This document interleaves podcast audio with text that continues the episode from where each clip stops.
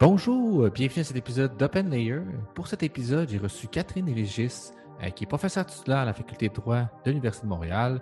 Euh, ses travaux de recherche portent notamment sur la santé, sur l'IA en santé. Euh, donc, euh, on a parlé beaucoup finalement de, de, tous ces aspects-là de l'IA, comment en santé ça pourrait se mettre en place, c'est quoi le rôle du, professionnel à travers ça, que ce soit en santé ou du professionnel d'IA.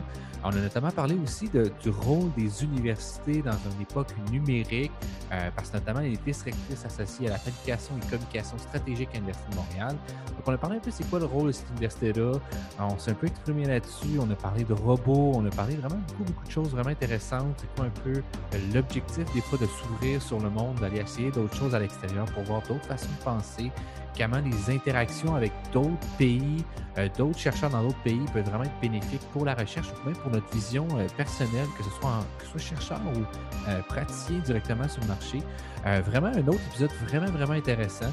Euh, J'ai vraiment hâte que vous l'écoutez. Puis euh, pour, moi, en plus, c'était vraiment intéressant parce que c'était vraiment d'actualité ici, parce que l'Europe venait de déposer son projet. Vraiment, toute sa notion au niveau de l'IA responsable. Euh, fait qu'on a vraiment abordé le sujet, on a parlé sur certains aspects de ça. Euh, ce qui pour moi, je pense que vraiment un aspect qui est très, très important actuellement pour la profession. On est vraiment rendu dans ces, à cette étape-là cruciale pour ce qui est de l'IA. Euh, donc, pour ça, j'aimerais aussi remercier finalement mon commanditaire, euh, l'Agile et le SPLA qui supportent encore le podcast cette année. Puis sinon, ben, je vous souhaite une bonne écoute.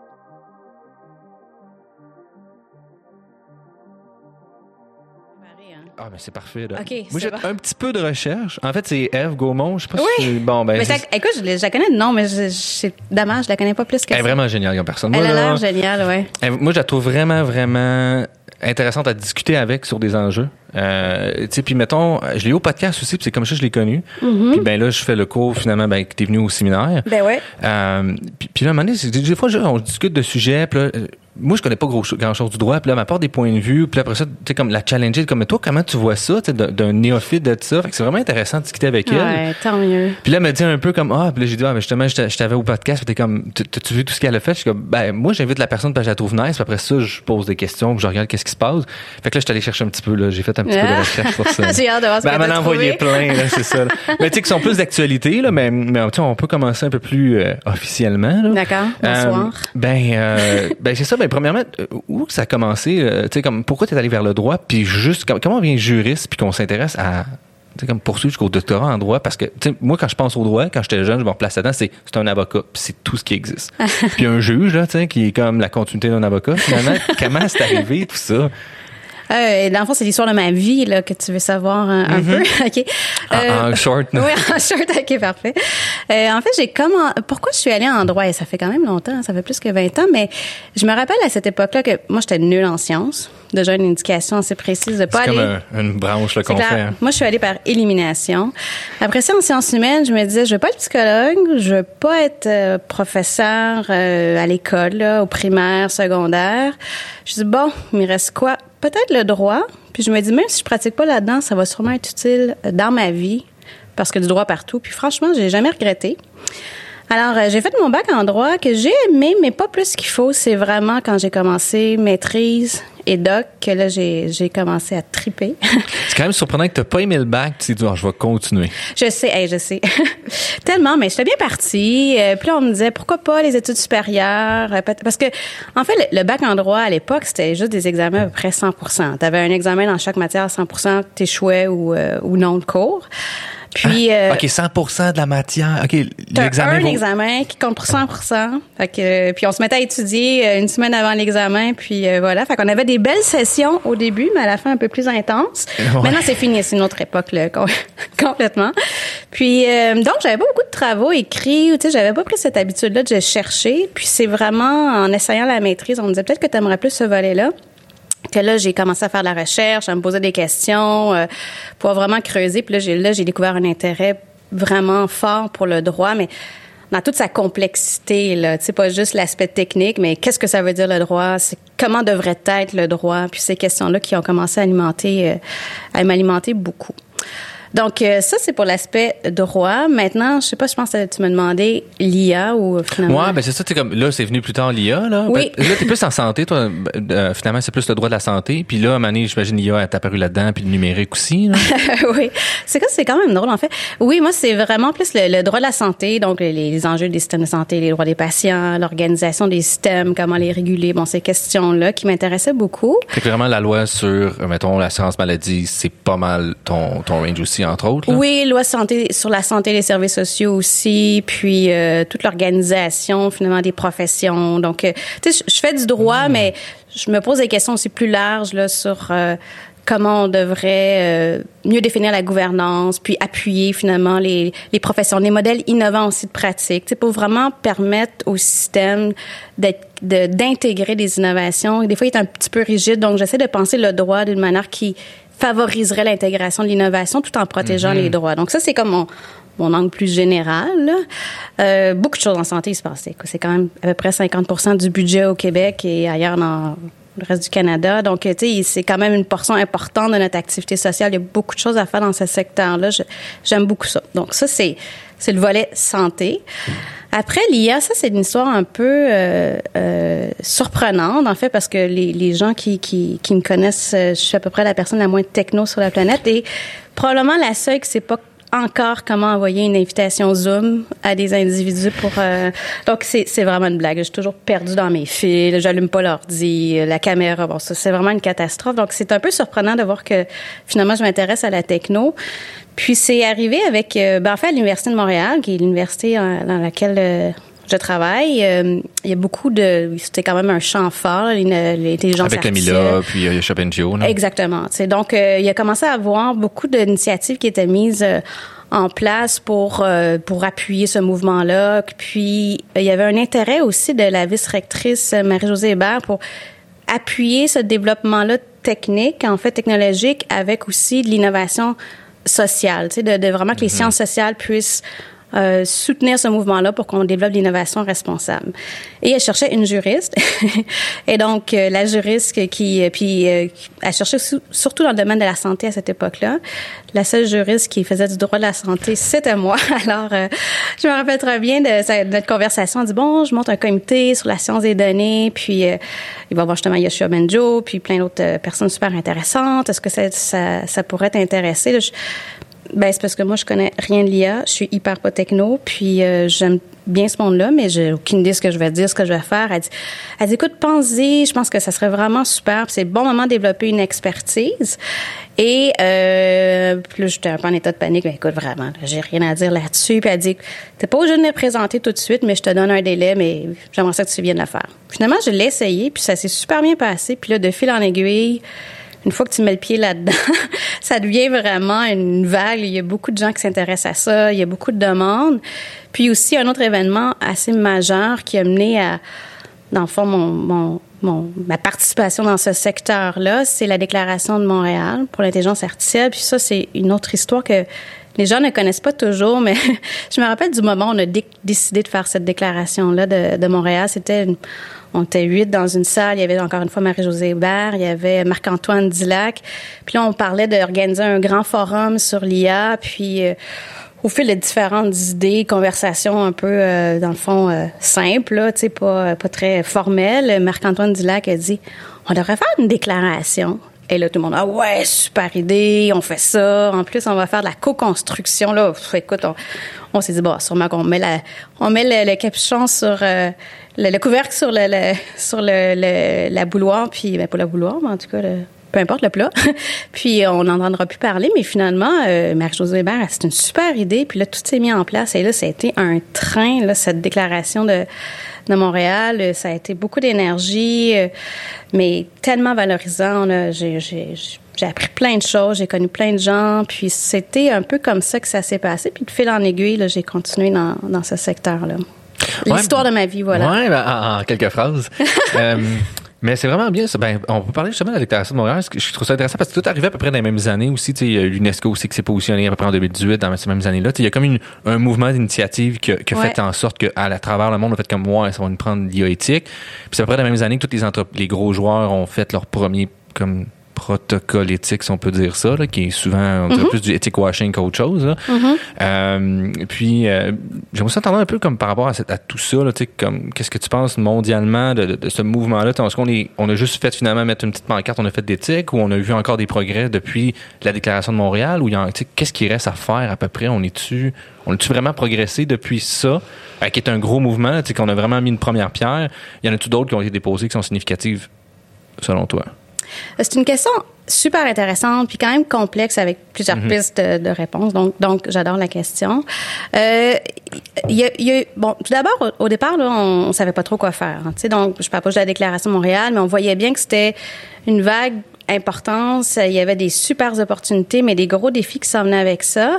Et puis là, le droit était un peu paralysé parce que le droit va cristalliser les phénomènes. Donc, il était pas capable de réguler tout de suite quelque chose qu'il comprenait pas tant que ça. Donc, euh, l'éthique a été extrêmement importante pour commencer à réfléchir à ces, à ces enjeux. Puis comme, comme tu le mentionnes, il y a eu plein d'initiatives vraiment intéressantes. La Déclaration de Montréal faisait partie. Donc, tous ces échanges-là qu'il y a eu, l'intervention de l'éthique a vraiment permis d'avancer plus loin le débat, de commencer à créer aussi un certain consensus sur qu'est-ce qui est prioritaire de, de, de, de cibler comme intervention, qu'est-ce qui est vraiment important pour les gens. Donc, un travail, je trouve, euh, vraiment euh, crucial qui a été réalisé. Cela dit, je pense que maintenant, euh, on est rendu à une autre étape. Puis, puis tu sais, pour revenir à- au fait que la déclaration de Montréal, est-ce qu'elle est encore pertinente? Je pense que oui, parce que justement, on a reçu euh, une, invitation de Harvard qui est en train de... Il veut proposer un prix pour une des plus grandes innovations euh, en, IA sociale, finalement. Puis la déclaration était sur leur radar, puis ils nous ont demandé une entrevue. Donc, ils elle demeure vraiment un standard encore euh, important, notamment à cause de sa méthodologie. Puis, il y a des principes qui se retrouvent, méthodologie, je si vous êtes au courant, mais tu sais, le fait que ça a été, en fait, construit avec des experts et des parties prenantes. Je pense que c'est ça qui est vraiment clé, moi, dans tout ça. Parce qu'il y en a qui regardent, euh, disons, par exemple, celle du gouvernement fédéral pour le public.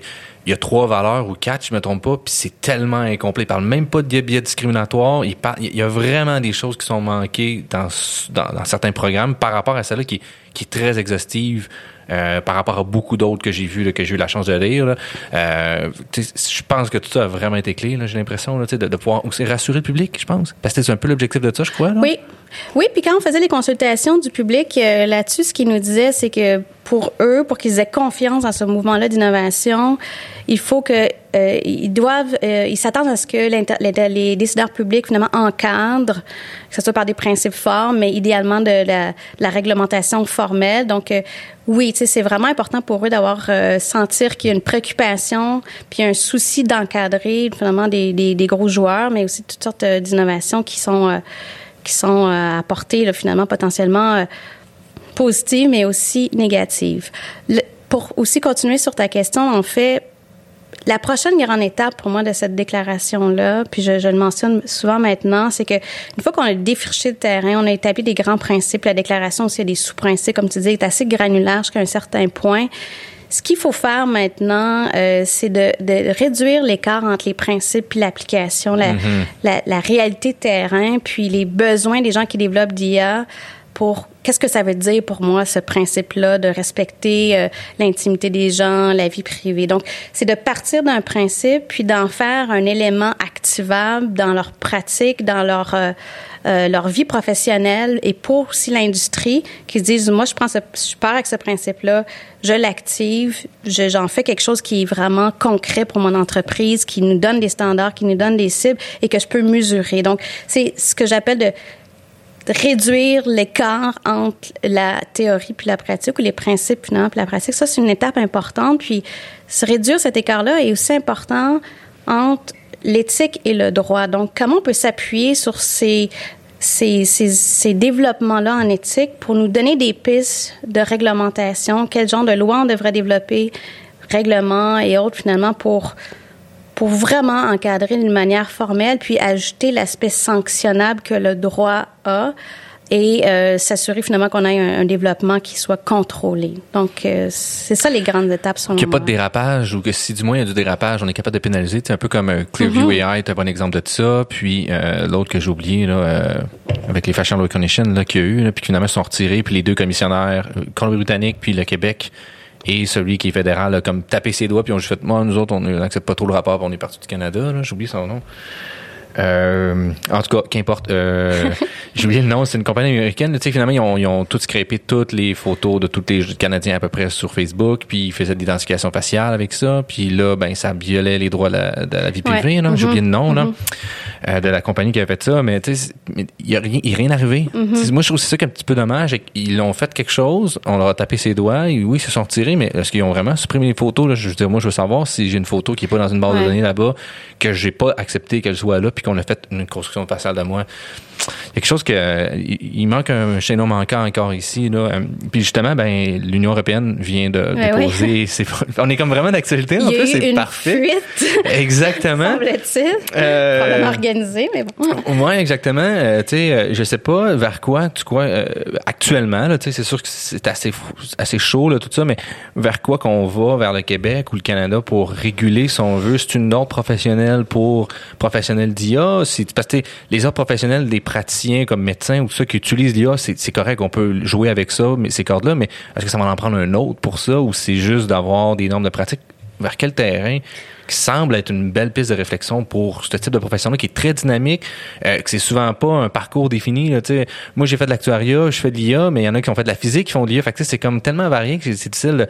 Tu fais pas un bac en IA. tu sais. J'ai l'impression que ça peut être utile à, à donner un nom professionnel. Là. Ouais, mais en fait, tu sais, vraiment juste pour, euh, pour euh, remettre l'emphase sur ce que j'ai dit, puis faire le lien avec aussi ce que la question que tu me poses, c'est quand même pour moi la prochaine grande étape en IA responsable, c'est développer du droit. Donc, tout ce volet de normes contraignantes, justement, tu donnais l'exemple de cette compagnie, là, que il faut qu'on soit capable de sanctionner des comportements. euh, puis, c'est important pour euh, pour que vraiment les gens, sachant que cette sanction existe, en amont, finalement, ils soient capables de, de, de changer les comportements puis d'éviter qu'on se rende dans ces situations-là. Tu sais, de créer cette espèce de...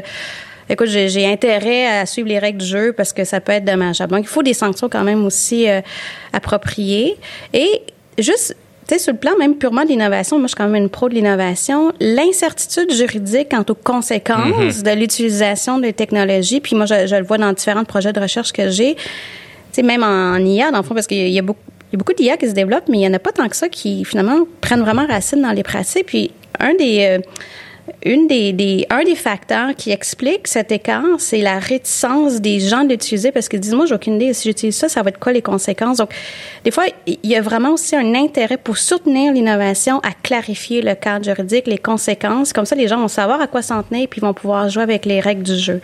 Des fois, puis ça serait faux de dire qu'il n'y a pas de droit en ce moment. Des fois, j'entends ça puis je, je suis toujours un peu scandalisée, mais il y en a du droit, mais il y a quand même des, des angles morts, il y a des choses qui, qui, qui doivent être précisées, des nouvelles réalités dont, dont celles proposées par l'IA qui méritent un encadrement adapté, euh, euh, au moins en partie, à ces, à ces conséquences-là. Tu sais, parce que le droit criminel continue d'exister, le, bon, tu sais, c'est pas disparu Oh, du jour au lendemain. discriminer là. du jour au lendemain non plus. Mais là. non, exactement. Les chartes, exactement. C'est en place, ça existe, puis ça peut s'appliquer à ça aussi. Là. mais ça, c'est important parce que les gens, euh, c'est ça qu'ils me Mm-hmm. disent, des fois, il y a un vide juridique, il n'y a absolument rien qui gouverne l'IA. Je dis, attendez, là, c'est pas ça. Ben, moi, je disais ça avant de, de justement m'insérer dans ce séminaire-là. En droit, je- ma vision du droit n'était pas qu'il y avait ce genre de régulation-là, mais j'avais pas vu que ça pouvait être un acteur qui allait jouer sur ça, parce que je pense c'est- des mécanismes qui mettent un, un peu. Je vais faire un parallèle plus avec mon univers.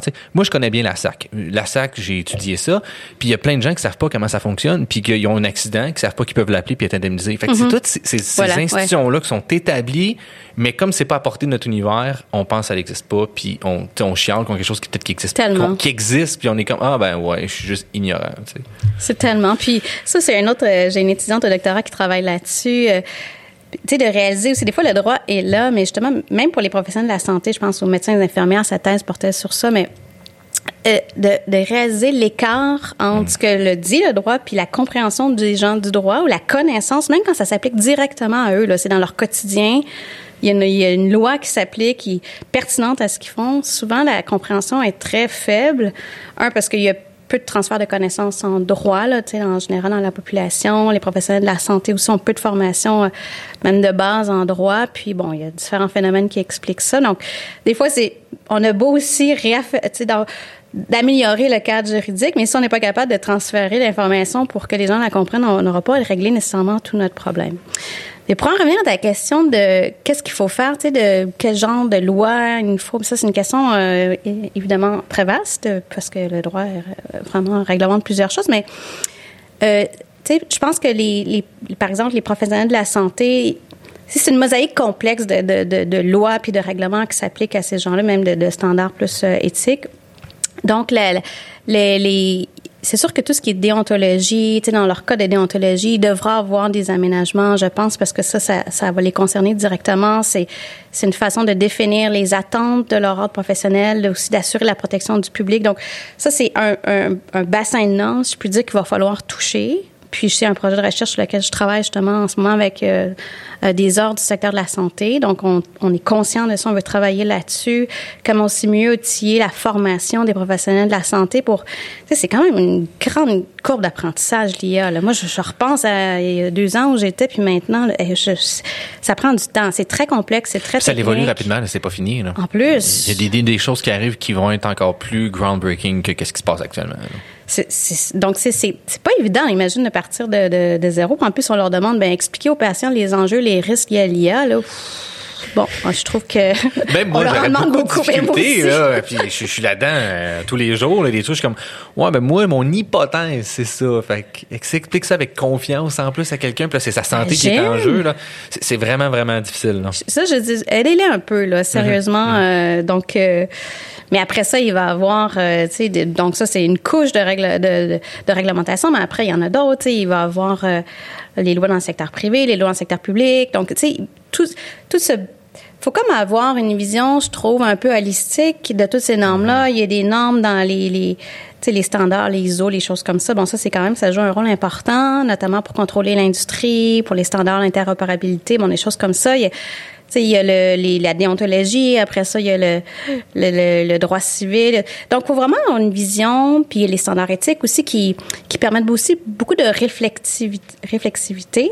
les gens, dans le fond, parce que le droit va dire ce que tu dois faire ou ce que tu ne dois pas faire, mais est-ce que est-ce que c'est une bonne chose que je le fasse? Est-ce que je devrais faire? Mmh. Choisir une autre option? Est-ce que c'est la plus avantageuse pour euh, les objectifs sociaux que je vais atteindre pour mon entreprise. Ça, c'est comme une couche de, de réflexion que le droit n'amène pas nécessairement. C'est pas sa mission. Donc, de rajouter cette nuance-là éthique dans, dans toutes les normes qu'on a va être un atout. Donc, je pense qu'il faut avoir vraiment cette vision complète de l'assiette normative, si je puis dire, pour avoir un mouvement très fort de développement responsable. Mais ça, c'est un, un défi, mais il faut mm-hmm. penser cette interaction-là, mais pour moi, c'est important. C'est un défi aussi parce que ça évolue rapidement.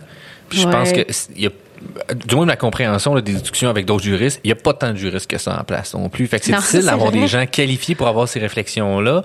Puis, euh, je, je, sais plus avec, avec qui je parlais de ça aussi, que euh, j'ai les académiciens sont pas souvent appelés à venir discuter euh, au gouvernement ou à des places parce qu'il y aurait probablement une importance à donner leur opinion sur quelque chose. Du moins, dans la piste de réflexion peut-être sans dire voici la, la vérité absolue c'est pas ça l'objectif moins dire apporter comme hey, dans cette réflexion là moi je pense qu'on devrait penser à ça puis t'es comme moi mais non ils viennent jamais c'est un peu plate mais, mais c'est vrai c'est des gens qui dédient toute leur carrière à essayer d'approfondir ces questions là puis quand il vient le temps qu'on doit les mettre en place ou en réfléchir on les appelle pas fait, en tout cas, euh, oui, ça c'est mon académicien oui, aussi à moi pas, qui dit ou ils viennent pas ou ils peuvent pas venir ou peu importe. Fait que, en, en, en tout cas, tout, tout ça pour dire. Euh, euh, mais c'est vraiment intéressant parce qu'effectivement, je pense que, comme tu dis, les ordres professionnels déjà en place vont pouvoir permettre de contribuer à faire les modifications nécessaires pour être capable d'aller chercher ça. Euh, tout le monde a un rôle, c'est ça que je veux dire. Tout le monde a un rôle à jouer, puis tout le monde est capable d'aller chercher son rôle, du moins dans tout ce qui est dans l'offre de service là, directement aux patients. Là. Euh, puis, tu sais, il n'y a pas personne à date qui dit comme il va y avoir un médecin demain qui va être un robot. Là. On n'est pas là, il n'y a pas personne qui veut faire ça, je pense non plus. Euh, fait que c'est tous des outils de la décision. Euh, là où est-ce que, que j'ai la misère à voir un peu, c'est la responsabilité de l'entreprise là-dedans. Tu sais, là, on, on, parle de greater good, on parle de ci, on parle de ça. Tu sais, il y a mm-hmm. comme beaucoup d'enjeux qui rentrent pour l'entreprise, beaucoup d'argent aussi, beaucoup de capitaux, ouais. beaucoup de, de recherche. Puis là, il y a comme la protection des données là-dedans aussi, comment on, tu sais, comment on va chercher les données. Mm-hmm. C'est facile de donner ces données c'est plus facile, je pense, pour les gens d'accepter de donner ces données pour la science que si ça c'était, par exemple, pour une entreprise commerciale qui veut ça. Fait Ouais. J'ai hâte de voir comment tout ça va s'orchestrer. Je sais pas comment tu, tu vois ces espèces de comme là, il y a une nouvelle projet, des nouveaux projets de loi sur la protection des données. Penses-tu que ça va faciliter ou nuire un peu? Je sais que t'es pas une experte là-dedans, là, tu, tu l'avais déjà dit, mais mettons de, de ta vision de tout ça. Penses-tu que ça va nuire, améliorer, euh, et comment le privé voit ça actuellement, le secteur public, du, du moins de tes discussions que tu as avec les professionnels? Mais tu sais, c'est toujours un peu la, la grande tension, puis je trouve que des fois un peu trop exacerbée entre l'innovation puis la protection euh, des droits. Tu sais, Les gens vont dire, ben là, si tu protèges, tu mets trop de barrières, trop de droits, tu primes l'innovation, bon, puis vice-versa. Donc, puis je trouve que de voir ça toujours en tension, ces deux, gros, ces deux grands mouvements-là, soit un ou l'autre, finalement, nous amène à- dans un gel paradigmatique. Tu sais, on, on est figé. On se dit, OK, mais qu'est-ce que je fais? Parce que Puis ça, je trouve que faut éviter, faut sortir de ça. C'est pas la première innovation qu'on voit sur la planète, là, puis on était capable de l'encadrer. Puis à long terme, c'est sûr que ça va avoir euh, euh, des avantages. Donc, je trouve qu'il faut avoir une vision euh, plus intégrative. Puis pour moi, une grande partie de la solution de ça pour sortir de ce gel-là, là, qui pourrait être euh, quasiment permanent, c'est euh, de- de- d'avoir une approche de réglementation très basée sur les risques. Donc, plus les risques sont élevés, plus ta réglementation doit être exigeante. Et si les risques sont, sont faibles, tu sais, vraiment, quand même, l'IA, je veux dire, euh, il y a des choses qui n'ont pas énormément de conséquences. Prédire c'est une photo de chat, une photo de chien, là, ça n'a pas de conséquences. Ben c'est ça, là, je veux dire, je me sens pas, euh, tu sais, il y a rien, il y a, tu sais, il y a pas d'enjeu majeur, mais là, tu dois adapter, tu dois permettre une plus grande flexibilité, mais à partir du moment que tu as des grands enjeux qui peuvent avoir un impact à long terme sur euh, la vie des gens, euh, sur euh, euh, la, la sécurité sociale, la sécurité publique, euh, les droits, t'as pas le choix de- de- d'intervenir. C'est la, c'est la société qu'on a choisie, c'est celle qu'on veut, puis c'est ce qui fait que les gens vont supporter l'innovation. Donc, ça, pour moi, c'est euh, faut, faut, vraiment avoir ce grand chapeau de on va réglementer plus ou moins fortement, dépendamment ou avec plus d'exigences, disons, dépendamment des risques. Alors, euh, puis, tu sais, pour le les entreprises, le gouvernement, il peut, peut jouer là-dessus, il peut favoriser un écosystème d'IA responsable et de le valoriser, notamment dans ses contrats publics, dire, tu sais, de vraiment exiger ou de mettre un pointage supplémentaire. Puis je suis pas une experte des, des contrats publics, là, on s'entend, là. Mais, euh, tu sais, qui, sur les entreprises qui ont des, qui valorisent ou qui ont des, vraiment des modalités concrètes pour s'assurer qu'ils protègent justement le plus possible euh, les droits, qui s'assurent d'avoir pris en compte les conséquences sociales, euh, environnementales. Donc, tu sais, ça, ça, c'est, c'est comme une danse avec plusieurs euh, joueurs, puis le gouvernement, en favorisant justement un écosystème, valorisant ça avec des contrats publics ou d'autres façons, peut vraiment donner ce- cette impulsion à ce mouvement-là, qui serait une super belle signature pour le, le Canada, je trouve. Puis quelque chose que quand le mouvement va passer dans les années, tu sais, on va dire, on a déjà, été- nous, on a été là quand c'est parti Ouais, ce mouvement-là. On voit le 4-5 ans, macaron, là, tu sais, I was there, là. Mais on pourra dire, finalement, on est, je suis vraiment fière qu'on ait poussé pour ça. Je suis fière de ce qu'on a réalisé, puis, on est Ben, au, au fédéral, il y a, il y a ça, moi, tu une affaire de même. Je le sais parce que ben, j'ai aussi une entreprise qui fait de l'IA. Puis, euh, c'est la liste des fournisseurs du gouvernement fédéral. Puis, il faut que tu remplisses comme un rapport, t'expliques toute ton éthique, tout ça. Mais Bon. on a tellement aucune information sur ce ce qu'on a fait, si c'était hot ou non, à part juste dire vous êtes accepté ou non, que je trouve ça un petit peu plate parce que là, on, on a proposé quelque chose, mais on ne sait pas si on a proposé quelque chose qui était intéressant, qui mériterait de l'amélioration, ou si on a proposé quelque chose Ouais, d'intéressant ouais. qui était juste comme over the top. Puis, puis encore là, qui qui a évalué ça? Est-ce que vraiment la personne qui évaluait ça faisait, avait vraiment, sans, dire que cette personne-là n'était pas compétente, mais euh, euh, je sais pas non plus si cette personne-là, est- est- c'est qui? Je sais pas. Euh, tu sais, fait que c'est comme, c'est comme un peu un, un half-blind, là, tu sais, c'est juste un, un semi-blind. Fait que, OK, c'est correct, mais j'aimerais, j'aurais aimé savoir un feedback. Voudrais la rétroaction, ouais. J'aurais vraiment aimé ça savoir. On pourrait faire mieux. Ou genre, ou, ou la mettre publique. Votre, votre, votre document que vous nous mettez est public, les autres entreprises peuvent aller le voir, dire Ah, les autres qui ont proposé de faire ça, c'est vraiment une bonne idée. On devrait intégrer ça dans notre pratique. Ou Ah, euh, nos pratiques sont vraiment les plus hautes, mettons, cool. Mais qu'est-ce qu'on pourrait chercher encore plus, tu sais? Fait que, tu sais, nous autres, on, on essaie d'avoir une réflexion, on a lu des articles, mais on, on a pris un pied, on n'a aucune rétroaction, on a essayé d'avoir un review. Fait que là, c'est comme difficile Ouais. de savoir où est-ce qu'on se positionne. Euh, oui, certes, on va en mettre en place, mais là, pour aller chercher d'autres informations, il faut qu'on parle à nos compères, puis il y en a pas beaucoup qui ont mis ça en place, parce que c'est vraiment vraiment pas mis en place. C'est souvent, ben, je veux faire de l'IA, les entreprises sont tellement pressées, fait que les entreprises qui en font, ben, ils vont juste, ils sont juste occupés là-dessus, puis ils vont pas chercher l'autre aspect. Puis c'est pas encore, effectivement, mis en place. C'est vrai qu'on devrait plus mettre ça d'avant, ou du moins, On peut faire mieux, ah, on, peut faire vraiment mieux, je Ouais. pense. Au moins, du moins, le dire qu'on veut faire ça, c'est Mhm. déjà prendre une position. Mais là, elle n'est même pas encore pris cette position-là. Fait qu'on a comme du retard, là, je, je crois, un peu là-dedans. Là. Oui, Tout à fait. Puis j'ai regardé, je, quand je suis allée au Japon, il n'y a pas si longtemps. Ben, en fait, oui, maintenant, il y a longtemps. Mais en tout cas, tout est relatif. Mais j'avais été impressionnée aussi parce que l'université a décidé, l'université de Saka, que tous les projets des gens qui développent l'IA, le côté technique, là, euh, euh, devaient, quand ils voulaient déposer pour avoir des fonds, des demandes de subvention, passer par un centre de recherche interdisciplinaire, puis où on évaluait la composante responsable de leur projet, puis on, on s'assurait qu'ils aient des personnes en sciences humaines, soit en droit, en éthique, finalement, pour, un, les aider, puis des fois, ajouter ce volet-là au projet. Donc, ils ont, ils ont comme développé une signature là, de tout ce qui va sortir de chez nous là, va avoir un saut de minimalement on a réfléchi aux enjeux. review au moins, Ouais. là, sais. Hmm. Fait que je- moi, j'ai trouvé ça super. Puis c'est quelque chose qui que j'ai un message que je lance beaucoup en ce moment dans, à mon université, mais aussi aux Ben, organismes subventionnaires. Toutes les universités, je pense, pourraient écouter ce message-là. Parce que, ils disent, en tout cas, nous, moi, à l'Université Laval, ils disent beaucoup ah, multidisciplinaire, multidisciplinaire, faut pas travailler en silo, mais je l'ai, moi, je l'ai jamais vu. Je, je le vois pas, tu sais. Euh, C'est une licorne, ça Ben, fait. non, mais tu sais, c'est, ce qu'on dit, c'est ce qu'on veut mettre, on veut prendre position, mais concrètement, j'ai pas vu, du moins dans mon, dans mon quotidien, vu des actions de ça. Euh, Tu parles en IA ou en général? en? IA en général, tu sais, notre- là, je suis peut-être un petit peu sévère. Notre, laboratoire de recherche, on travaille beaucoup, mettons, plus en statique parce que c'est des secteurs qui viennent plus nous voir. Mais je sais qu'il y a d'autres départements qui font des trucs, mais on se parle pas. Ou les chercheurs peut-être se parlent, mais tu sais, au niveau des étudiants aussi, je pense que c'est important parce que tu sais, c'est nous la relève à un moment donné qui va prendre cette place-là. Fait que, puis, je suis pas porté, c'est moi qui va voir les autres pour essayer de trouver cette espèce de feedback-là ailleurs parce que sinon, moi au quotidien, mettons, pendant ma maîtrise, je parlais juste à des gens qui faisaient juste appliquer de l'IA. J'avais aucun autre point de vue que tous mes collègues sont informaticiens, mathématiciens, physiciens, puis on fait juste tout dire hey, c'est cool notre technique, c'est cool, qu'est-ce qu'on fait?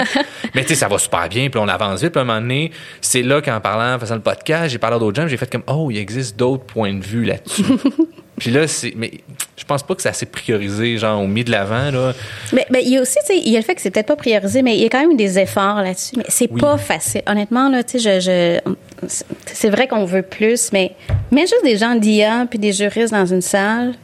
Ben moi, j'ai La pas conversation est pas, est- mais c'est pas le genre de, c'est pas, puis peut-être que les juristes ont comme une rationalité qui peut être similaire des fois sur certains points, disons, aux mathématiciens, mais tu sais quand même les sciences humaines s'intéressent beaucoup au long terme, au pourquoi des choses. Tu sais, c'est, c'est, c'est pas le même genre de question que quelqu'un de l'IA va se poser le quoi. Bon, puis puis les, les deux sont importants, mais la conversation n'est pas si naturelle que ça. Ça prend une courbe, alors qu'il y en a un qui a en plus vitesse grand V, puis l'autre, euh, le temps n'est pas la même, tu sais, c'est pas la même importance. Fait que ça, ça prend encore une fois cette fameuse courbe d'apprentissage. Là, tu sais, ça prend des, des séminaires conjoints, ça prend des conversations. T'as pas le choix là. euh, toi, tu fais de l'IA, mais tu vas t'asseoir avec quelqu'un, puis vice versa. Là, toi, t'es un juriste, tu vas écouter quelqu'un de l'IA, même si c'est hyper technique. Puis des fois, j'en arrache un peu, mais je trouve que hum, il faut, faut favoriser ces, ces occasions d'échange-là. Puis ça, ça arrive pas, ça arrive pas naturellement. faut imposer, au début du moins, ces rencontres-là. Ouais, je, je pense que ça ramène souvent. à- en tout cas, du moins, dans, dans dernières des années, deux, trois dernières années, j'ai une réflexion. Je me suis dit, je pense qu'il y a une compétence qui est essentielle pour c'est la communication. On le dit tout le temps. Puis tout ça ramène à une chose, c'est qu'il faut que tu comprennes l'autre personne que tu parles. Quand moi je dis billet, lui il comprend pas la même chose que moi. Puis c'est ça, je pense, qui est difficile à un moment donné de se détacher de t'es tellement né collé sur toi ce que tu fais, puis d'arriver à dire non mais euh, ok, faut, je pense quand je parle à cette personne-là, c'est pas ça que ça veut dire. Puis c'est difficile, je pense, d'assumer de dire moi j'ai pas compris le mot que tu viens de dire. C'est- moi ça fait pas de sens dans ma phrase que tu viens de dire. Puis je pense que c'est ça qui est tough aussi là, tu sais. Mais c'est vrai que euh, ouais, c'est vrai, c'est facile à dire, je pense. à Je pense que toi, t'es comme une bébite un peu euh, vers ce qu'il y a parce que t'as les deux. Puis des fois, je fais une présentation, puis j'ai une, une, une diapo que j'aime beaucoup. C'est comme euh, comment les avions volent. Puis là, t'as un avion, puis là, t'as comme des petites flèches, puis ça dit en dessous de l'aile, puis tout ça, tu sais, comme toutes les parties techniques, ça dit magic, magic, magic. puis là, je dis, ben, magie, là, en fait, c'est un peu ce que c'est en anglais, mais tu sais, je dis, on part de là. Les juristes, la blague, c'est pourquoi t'es en droit, c'est que t'as- coulé tes mathématiques, t'as pas été accepté en médecine, mais, tu sais, c'est, c'est- pas si évident, tu sais, c'est quand même euh, moi je, j'ai chaud quand ils me parlent de leur euh, leur truc là. Mais, mais je selon moi, si tu parles de maths à des juristes, t'as pas bien fait ta job de vulgarisation. Hein, c'est bon, j'aime ça. Moi, euh, de mon point de vue, moi, je ne pense pas que quelqu'un qui ne va pas coder de l'IA a besoin de savoir les maths ça. C'est purement moi. Parce que, tu l'as dit, t'es pas, t'es pas, tu en maths, t'aurais voulu faire ça, là. Fait que pourquoi je te mets ça dans la gorge puis je te le pousse? Même affaire que quand moi, un juriste m'expliquait, mettons, euh, ben avec, avec le professeur qui était là séminaires, il m'a pas expliqué les articles de loi. J'ai jamais lu un article de loi de tout le cours. J'ai fait le séminaire au complet. Il y en a des collègues qui parlaient de ça, ils citaient des affaires de même. Je les laissais parler de leur article 55, que j'ai aucune idée qu'est-ce que ça veut dire. Moi, ça me dit rien. 1457. Il y en a, c'est ça, il y en a mais plein, là. J'ai retenu les mots de même, mais je suis pas allé le lire, mais j'ai, ils me l'ont expliqué. J'ai retenu une affaire. J'ai peut-être pas compris la finesse entre les deux, mais je suis capable de le, le contextualiser avec d'autres choses. Pour Ouais. moi, qu'est-ce que ça fait?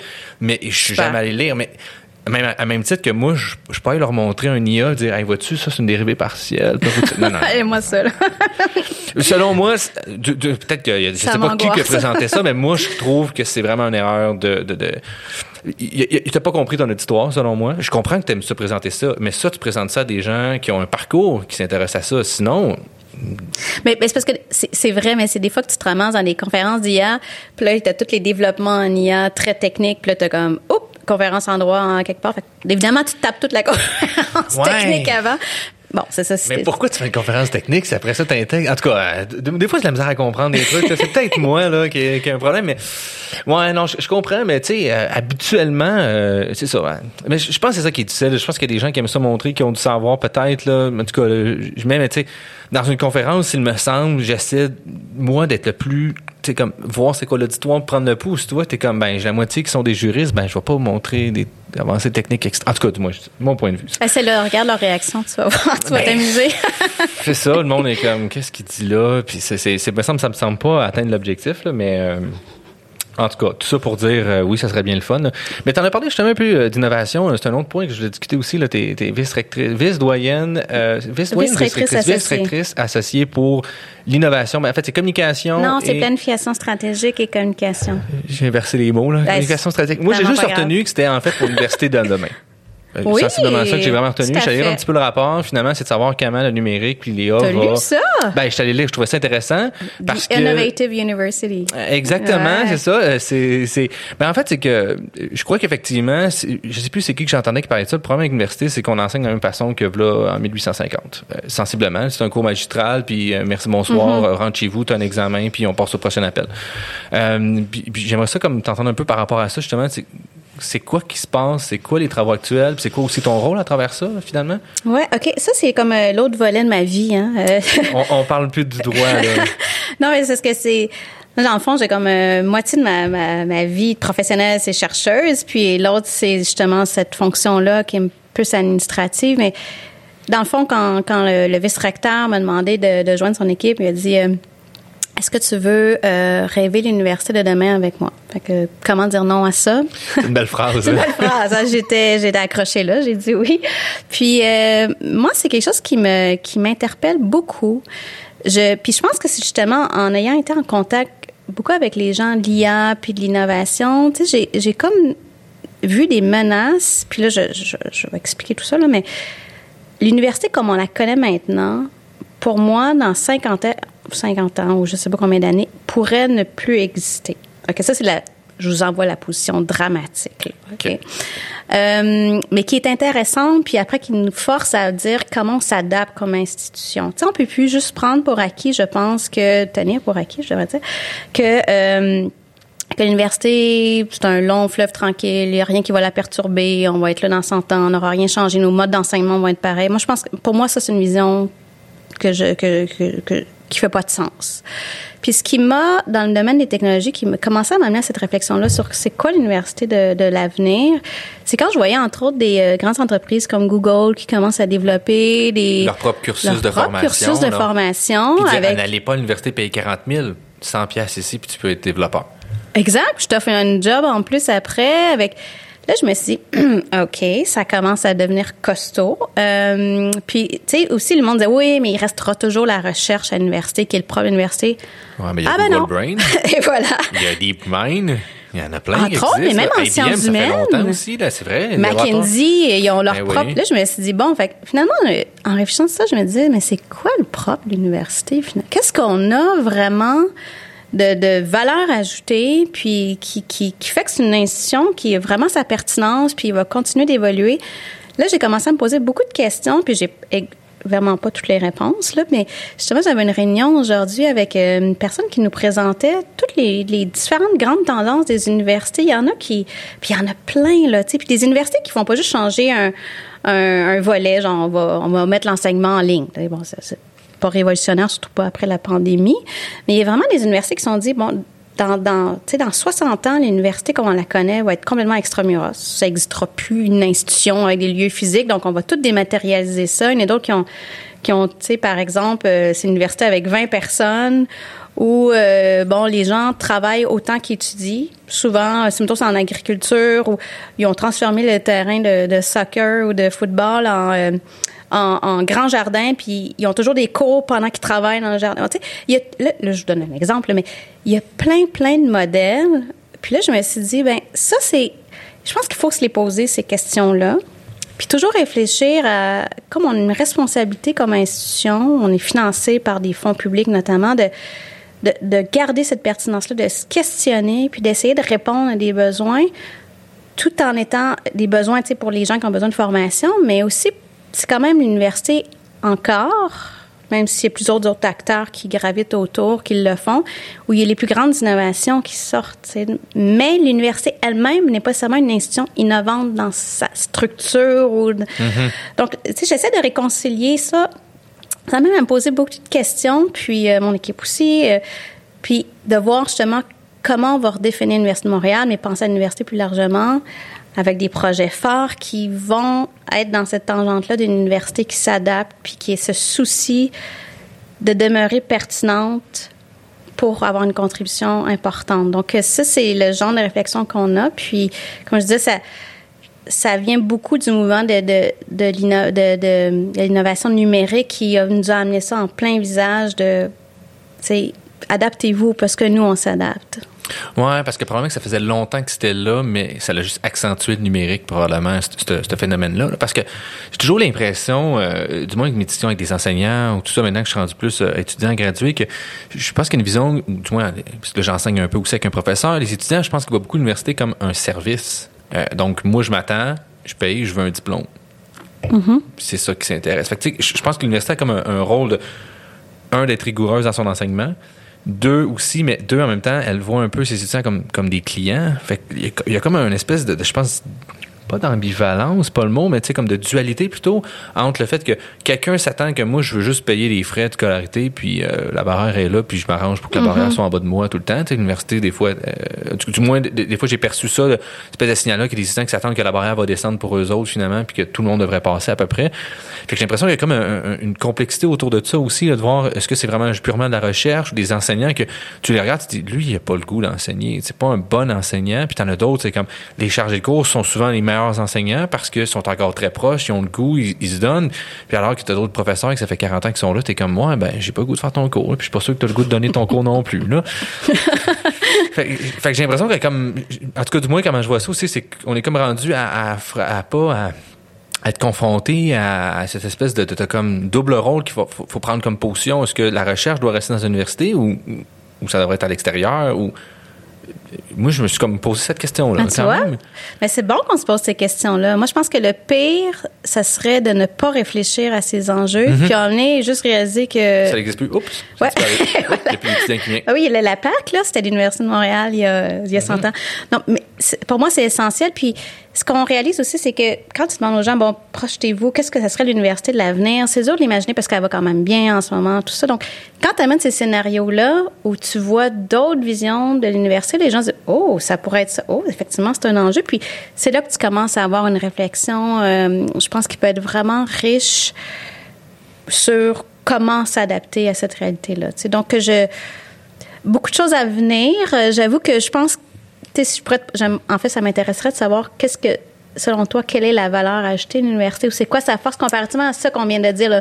On sait que McKinsey fait de la super recherche, j'ai un exemple, mais il va y avoir des formations, tu vas pouvoir puiser là, euh, le, diplôme, probablement que sa conception comme on, comme comme on l'a en ce moment va changer, puis tu vas pouvoir puiser des cumuls de cours peut-être sur une plateforme genre Cellubert euh, pour te, te, te potasser ton propre diplôme. Tu sais, tout ça est possible. là. Donc, mais toi, toi, tu dirais, mais quand même, moi, j'irais à l'université parce que je trouve que.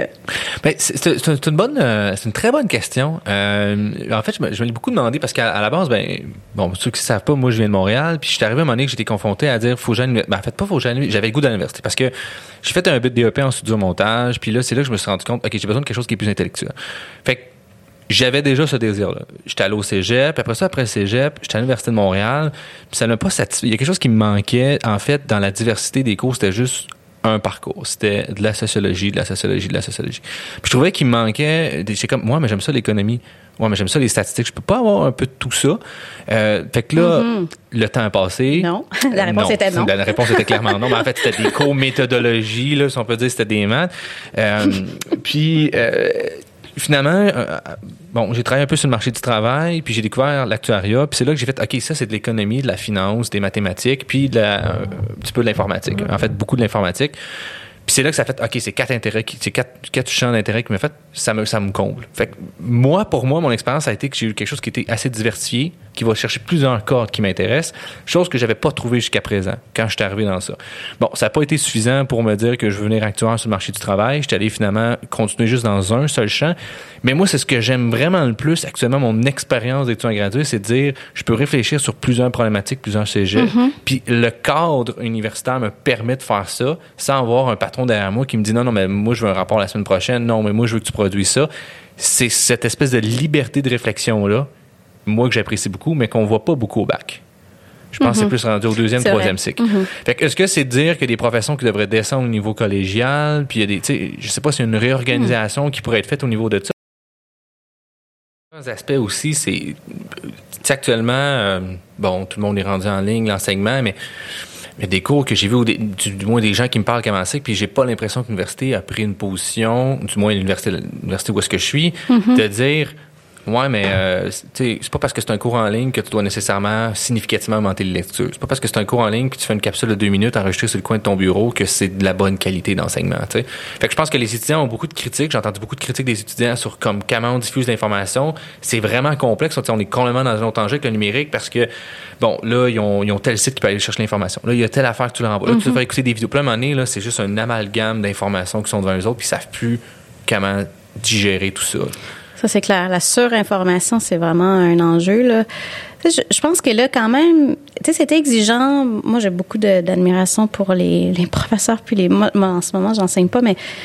Et les étudiants qui ont passé à travers la dernière année. Tu sais, c'était vraiment du jour au lendemain. Faut que ah, moi, j'ai perdu mon superviseur, là. Il a disparu, là. Il ne veut plus m'aider, là, parce qu'il y a du jour au lendemain, il a fallu qu'il fasse des capsules sur son cours puis tout, là. Oui, puis là. Moi, pendant trois mois, là, il a disparu. Mais je, je, comprends. C'est sans y en vouloir, je comprends tout à fait là. puis euh, tu sais c'est puis les gens se disaient tu sais quand t'es en fait c'est une autre technique enseigner en ligne. Mm-hmm.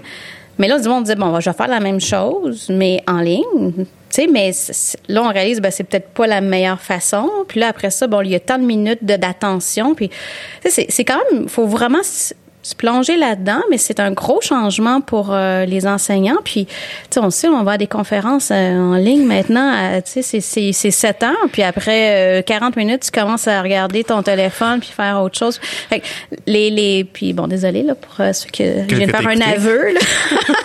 mais je suis vraiment pas la, la, même. Puis même des fois, toi-même, tu donnes une conférence, puis quelqu'un t'écrit, ouais, t'es en train de dire ça, mais je suis pas d'accord.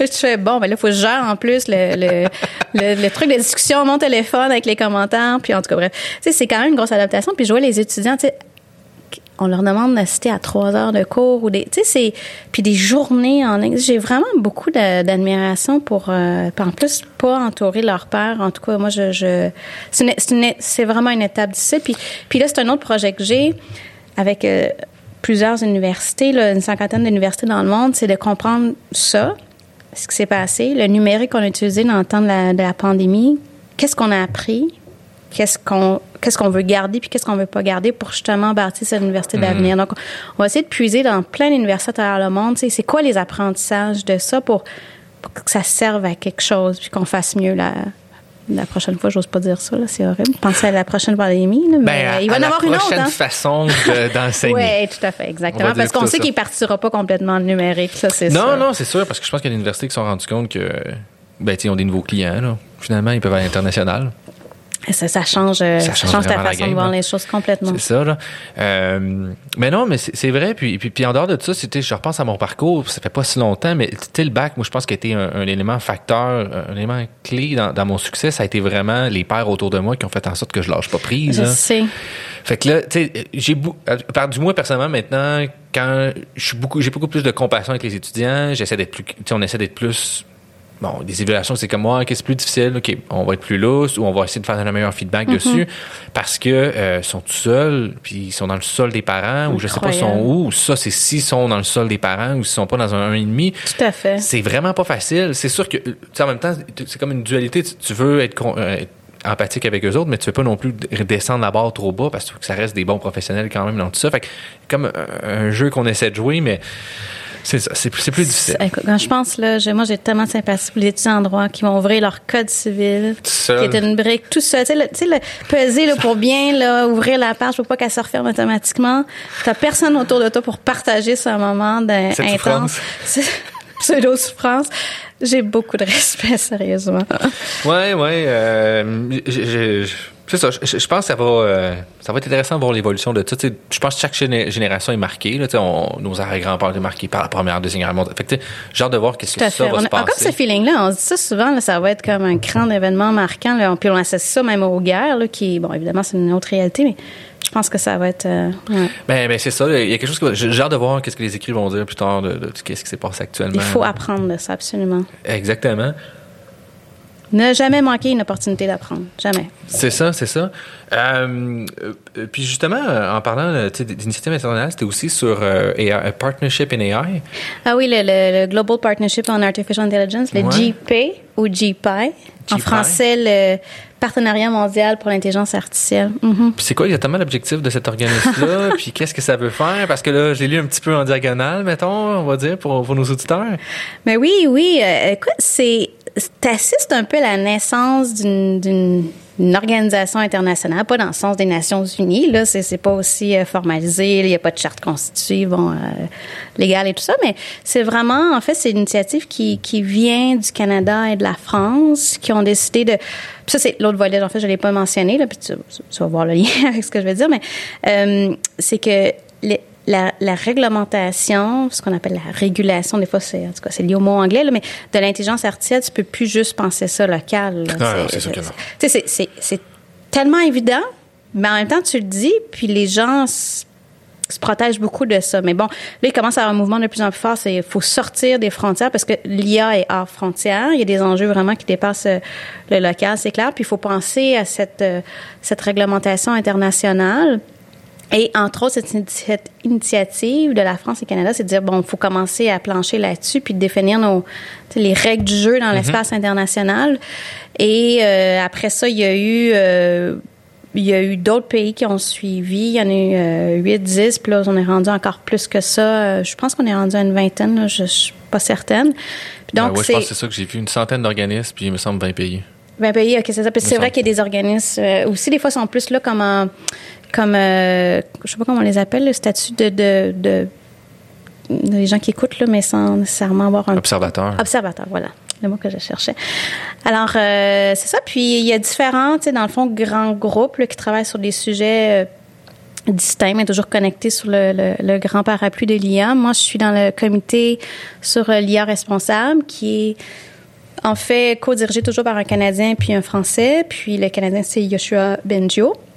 Alors, euh, il y a des gens de, plein de pays là-dessus, euh, tu sais, dans le fond. Puis, mais tu sais, là, tu es dans un exercice aussi de relations internationales avec euh, des experts qui ont une, vision très précise des choses, des gens, tu sais, qui, qui ben aussi, qui, qui Ben, c'est ça, qui ont, qui ont une vision précise, mais pas toujours la même. Puis en même temps, tu sais, qu'il faut que tu essaies de, de comprendre qu'est-ce qui peut faire un pacte finalement, qu'est-ce qu'on a en commun ces différents pays, puis comment on voit les choses, qu'on soit capable d'échanger pour arriver finalement à un résultat concret. Parce que une préoccupation du DIP, c'était d'avoir des résultats très concrets, tu sais, de Mm-hmm. vraiment sans développer du droit, parce que c'est pas un organe qui est capable de développer du droit, mais de vraiment outiller les décideurs sur quel projet on devrait mettre de l'avant, qu'est-ce qui est le plus le plus d'impact potentiel en IA, euh, quel genre de normes on devrait réfléchir même si on les développe pas, tu sais, de vraiment outiller les décideurs. Puis là, on essaie de trouver notre aire d'aller. Il y a différents groupes avec différents projets. Il y a une première présentation, un grand colloque, euh, bon, je sais pas, c'était pas un colloque, c'était un rendez-vous annuel finalement où on, on a pu savoir ce que les autres groupes avaient fait, on a produit des rapports, donc je pense que c'est c'est très récent encore. Euh, en décembre, le, le comité pilote de, de le steering committee, là, le comité de pilotage a été nommé de toute l'organisation. Donc, on va voir de plus en plus des résultats concrets, mais c'est une organisation naissante avec tous les défis que ça peut avoir, mais le potentiel euh, aussi. Alors, euh, on est là-dedans, on a des rendez-vous à 6 heures des fois le matin parce que faut que tu des gens de la... C'est vraiment, le 6 heures, je trouve, je trouve raide. Ouais, j'étais un petit peu raide pour ça, là, réfléchir ouais. à ça, à ces enjeux-là. là. Écoute, le café, ouais, c'est ça, là, on va parler d'IA à 6 heures le matin. là, c'est- Mais, mais bon, bref, quand même, c'est, c'est vraiment une une chance d'être là, puis d'avoir tous ces points de vue-là. Euh, tu sais, il y a quand même des enjeux culturels. Les gens voient pas toutes les choses de la même, de la même façon, tu sais. Puis je regardais, nous, on parle toujours le l'IA centré sur l'humain, l'IA centré sur l'humain. Mais tu sais, je, je parlais des, des collègues japonais qui nous disaient, pour nous, c'est un peu bizarre comme expression, ça nous parle pas vraiment, parce que pour nous, l'humain est pas au centre, mais il fait partie d'un d'un écosystème avec les, les, les animaux, les, les plantes, tout ça est important, tu sais, ensemble. Puis c'est ça qu'il faut protéger. Donc c'est un exemple, euh, c'est juste un exemple, mais tu sais, ça te force à te confronter finalement à ta vision des fois qui devient très centrée sur. Euh, t'es pas mal sûr que c'est toi qui, sais ce qu'il faut faire, là. Mais Ouais, ouais, un peu la, la définition de, l'individu, finalement, dans tout ça. L'humain est plus supérieur à tout ce qui est le reste. Là, ben nous on pense ça souvent, là. Je pense que c'est assez euh, occidental, ou du moins, je pense nord-américain, sans- je pense que c'est assez Assurément. présent. Assurément, Ouais, là, je mais pense. Plus largement, ouais, c'est occidental probablement. Tu sais, en tout cas, du moins, euh, hier, on avait, hier, ou, en tout cas, peu importe, cette semaine, on avait cette discussion-là. euh, Non, c'était quand, là, David? je me rappelle plus quand, là, mais cette semaine, on avait une discussion. Parce que, ben, finalement, euh, Thomas Lebrun, qui, finalement, Ouais. qui, qui t'a reçu au cours pour le séminaire, où est-ce qu'on t'es venu présenter, mais il porte un peu ses sujets de recherche là-dessus aussi. Puis, une, une des questions, des plus, du moins, qu'il avait apporté, c'est de dire, tu sais, quand le robot va arriver, comment, tu sais, quelle espèce d'humanisation de la machine, euh, à quoi qu'on va être confronté par rapport à ça? Parce qu'il y a quelque chose d'intéressant, c'est que il y a comme une une confrontation entre l'humain et la machine qui est souvent représentée. Euh, voyons, Terminator, c'est un très bon exemple de ça. Euh, alors qu'il y a des pays comme, mettons, le Japon, pour eux autres, la machine, le fait qu'elle ait des traits humains, ce n'est pas problématique, mais pour souvent, mettons ici, c'est problématique. Les gens ne voudraient pas qu'il y ait des émotions nécessairement. Les robots, ou du moins qui démontrent des émotions, parce que je pense que ça vient un peu mélangeant, puis ça vient Pour nous, c'est déstabilisant, c'est sûr. euh, je, je pense, je pense que c'est ça, c'est déstabilisant le bon terme. Puis euh, ça l'amène au point de dire comme est-ce qu'on veut des robots qui démontrent des émotions, oui ou non? Je pense que c'est vraiment une réflexion qu'il faut avoir parce qu'on est capable présentement d'avoir du moins des machines ou de l'IA qui est capable de détecter des émotions. Est-ce qu'on veut qu'un robot ou du moins quelques formes de trucs soit capable de détecter des émotions et d'en faire, d'en simuler? C'est quand même, je pense, une réflexion qui est vraiment, vraiment importante vraiment à avoir. Parce que ça l'amène vraiment beaucoup d'enjeux, euh, à savoir, tu sais, c'est-tu la position qu'on veut, c'est-tu, euh, tu sais, il y a des gens qui ont discuté de détecter des émotions, qu'est-ce qu'on fait pour ces gens-là, comment on met tout ça en place pour faire en sorte que, ben, on correspond aux besoins de tout le monde, à dire, Mm-hmm. tu parles à un chatbot, ben, s'il te donne une émotion, t'es pas déstabilisé ou t'as pas l'impression de parler à une... Comment tu gères ça, ces Mm. espèces d'attentes-là? là? Ben, euh, quand même, juste vite, vite, là, pour moi, tu devrais toujours savoir, tu devrais jamais être dans le doute si tu parles à une machine ou pas. Ok, Ça, ça, pour le plan juridique, là, pour moi, on devrait le savoir. Après, les oui. émotions, c'est une autre question. euh, Mais je pense que pour la transparence, c'est vraiment important. Euh, puis du moins, moi, je pense vraiment, c'est ça qui est vraiment essentiel pour tout. Je pense que c'est la transparence. Puis c'est difficile parce qu'il y a le voile corporatif souvent autour de ça. Puis je pense que c'est vraiment, en bien vraiment... les expressions d'un juriste. Yes. Merci, Eve, de m'avoir enseigné ça. J'aime vraiment ça. Non, c'est pas vrai, c'est pas Eve. C'est, c'est, euh, c'est un autre collègue euh, qui, qui m'a euh, expliqué ça. Toutes Puis- les blagues qu'on a eues sur ça, nous, le fameux voile corporatif. mais, mais, mais je trouve ça, euh, je trouve ça intéressant comme expression parce que je pense que ça, me dit- ça définit bien euh, cette espèce d'attitude de certaines entreprises de ne pas vouloir rien dire pour diverses raisons qu'ils mettent, alors- puis que ce voile-là n'est pas toujours pareil pour toutes les institutions. Il y en a qui sont vraiment, vraiment, vraiment très cachés, ils disent rien, qu'est-ce qu'ils Ouais. font? Puis t'en as d'autres, c'est comme, ben regarde, moi, je te, je te dis carte sur table, qu'est-ce que je vais faire, j'ai pas de problème. Fait que, tu sais, je, pense que c'est une tendance, une culture aussi, probablement. Mais, mais ça l'amène vraiment à quelque chose de savoir, c'est c'est quoi, le niveau de transparence qu'on va chercher ou demander des entreprises qui vont faire affaire avec les Québécois ou le Canada, peu importe, euh, pour que ce soit, euh, comment dire ça, pour pas que les gens floués, là, je, pense que c'est- je pense c'est le bon terme, là, tu Oui, sais, oui, oui, tout à fait. floués par rapport à, ouais, c'était- je parlais de machine, là, tu sais, puis on le sait pas, mais ça arrive présentement, là, Siri, Ouais. c'est un peu une forme de ça, là. Ben oui, oui, oui, ben, on Euh, fait pas mal, même. Euh, oui et non, elle n'est pas tant que ça, si intelligente que ça, mais le c'est quand même, euh, c'est pas une, une machine. ben, c'est une pas machine, humain. mais tu sais, elle n'est pas une intelligence artificielle. Alexa n'existe pas public. A- Alexa, oui. mais il y a un excellent film là-dessus, c'est Her, je, je me trompe pas. oui. C'est vraiment intéressant. Non, mais c'est intéressant. je trouve ça vraiment intéressant d'a- d'aller au point de. Bon, c'est un film quand même, mais tu sais, cette espèce de réflexion-là, de dire, est où, est où la frontière, genre, euh, de, de qu'est-ce qui est acceptable ou non en tant que société? Mais, mais ça, là, il faut sortir de chez nous pour élargir nos perspectives. Moi, je trouve Sortir que... de son domaine, là, tu veux dire? Ben, ben, de, de- de- du pays, aller voir Oui, le monde, oui, aller voir, parce que, euh, tu sais, euh, j'aurais tellement répondu différemment à cette question-là si je n'avais pas voyagé dans différents pays, par exemple en Israël, au Japon, puis juste pour te, puis tu sais, peut-être que peut-être que tu vas revenir avec la même position, mais tu vas savoir pourquoi tu capable choisis. Puis, euh, tu sais, je, je- je pensais au Japon, ça m'a, ça m'a quand même marqué, qui quand même, comme tu dis, tu l'as mentionné l'exemple, sont très à l'aise avec les, ro- les robots, tu sais, en général. Puis, quand j'ai, tu sais, j'ai réalisé que tu réalises qu'il y a une composante culturelle, que tu es, formaté aussi à penser certaines choses. Puis, ça peut être, ça peut être bien ou pas, là, tu sais, c'est pas ça, mais que c'est pas instinctif d'aimer ou pas les robots comme ça. C'est quelque chose que tu... C'est appris, non acquis. Oui, c'est acquis et non euh, à la naissance. là. Donc, tu sais, donc, euh, tu apprends à évoluer. Les standards pourraient changer. Est-ce qu'on veut qu'ils changent ou pas? Là, tu te poses des bonnes questions, je trouve, mais faut sortir, faut voir autre chose. Faut sortir, faut vraiment, là... euh, Ben, ça m'amène à un point pour revenir à la question sur c'est quoi l'université. Je pense qu'un rôle d'université, ça serait justement faciliter la collaboration entre les chercheurs mondiaux à l'international. Ben, en fait, ça, c'est une grande force des universités, c'est qu'ils sont capables de mobiliser des grands réseaux de chercheurs. Donc, euh, puis de combiner sciences humaines, sciences sociales et ben, les STEM, ce qu'on appelle les sciences dures, je sais plus trop comment les appeler aussi, les sciences informatiques, bon, tout ça. Là. Donc, ça, c'est quand même une force de l'université, euh, oui, mais de... de, de puis de, je pense qu'il y avait le, le- le scientifique en chef du Québec qui disait, tu sais, il rêve pour le Québec qu'on soit vraiment des grands leaders de réseaux très forts internationaux de recherche. Puis je pense que ça, c'est c'est une bonne chose de valoriser ça. ça. Ça demande l'énergie là pour en faire un peu là. C'est tu te lèves à des 6 heures du matin, tu gères un paquet de de, de dynamique culturelle. Là, tu dis est-ce que je est-ce que je fais la bonne chose? Les gens parlent pas toujours de la même façon. Tu sais, ça, ça demande l'énergie. Euh, faut trou- trouver des projets rassembleurs avec des gens qui ont des visions différentes. Tu sais, il faut outiller, il faut coacher ces gens-là. Mais si les chercheurs québécois pouvaient avoir les moyens de- de- d'alimenter ces grands réseaux de recherche-là internationaux plus encore qu'ils le font, moi, je trouve que ce serait, ça serait fabuleux parce qu'on a tellement d'atouts euh, sur, sur plein de plans. Là, donc, euh, mm.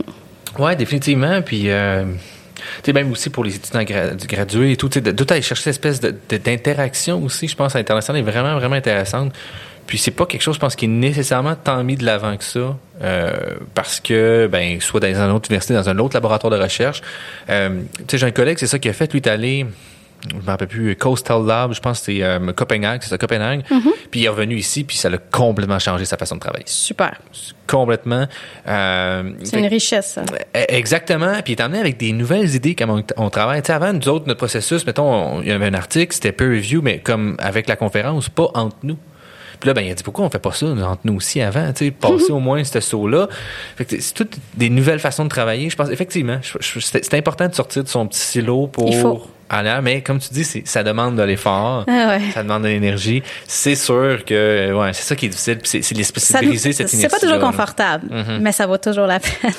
C'est ça, mais sur le coup, t'es comme, ah, j'ai pas envie, il est 6 heures ou peu importe l'heure, t'es comme, c'est pas sûr que j'ai le goût d'être là, mais voilà, effectivement, je, je, je le vois, puis euh, ah, mais c'est c'est intéressant, mais je- ben, tant mieux, David. ouais, ouais.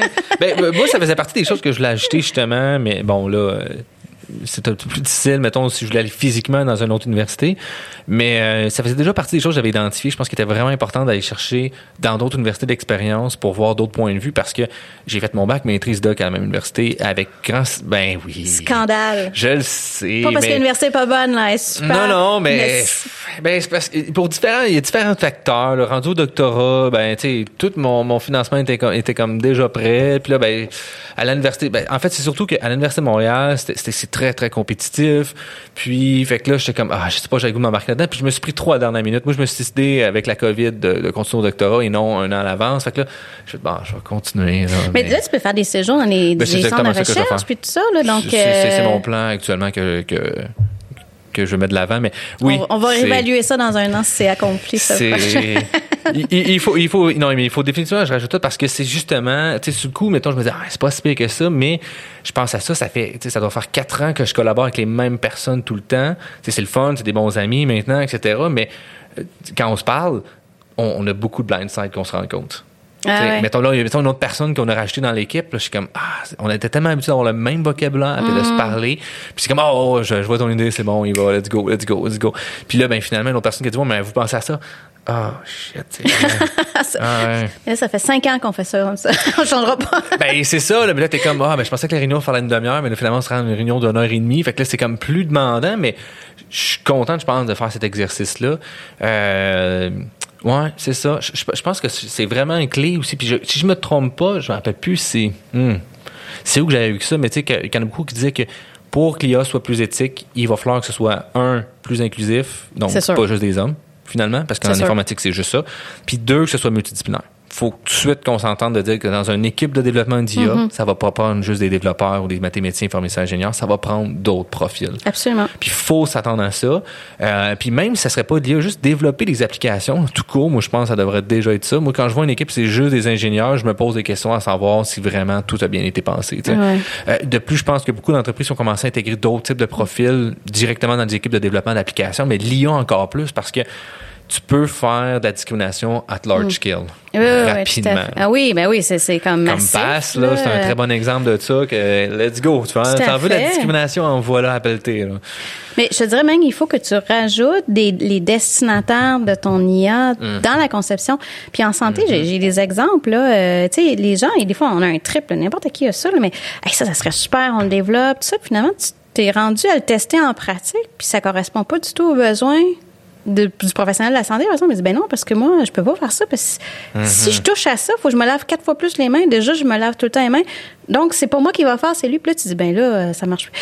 C'est, c'est- j'ai un exemple concret en tête, mais il y en a plein comme ça. Donc, en plus, faut que tu penses à inclure ton destinataire dans ta conception, parce que la, la perte d'innovation par manque de pertinence ou autre est quand même là, là. elle existe. Donc, il faut pas que ça soit juste un trip de développeur. Ouais, c'est ça. Puis, puis, puis je pense aussi c'est dans tous les types d'applications, que ce soit IA ou application, on le voit souvent comme très bonne idée de la direction, ça descend, ça fait une application, finalement en bas, c'est comme ouais, mais je, je m'en fous, qu'est-ce que tu me donnes, c'est pas ça que j'utilise, c'est pas Ben, comme ça que j'utilise.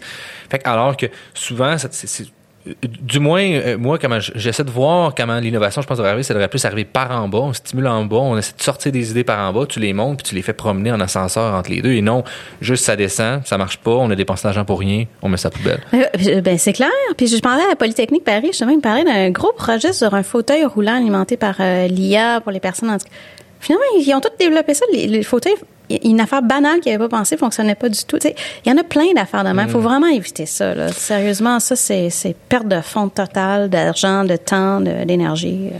Tu sais, puis aussi, c'est plat, je pense, pour le chercheur, parce que t'es comme, ah, j'ai j'ai fait ça pour rien. Puis Ben je pense que ça peut être une, créer une frustration aussi par rapport à, à- Exactement, démotivant, tu sais.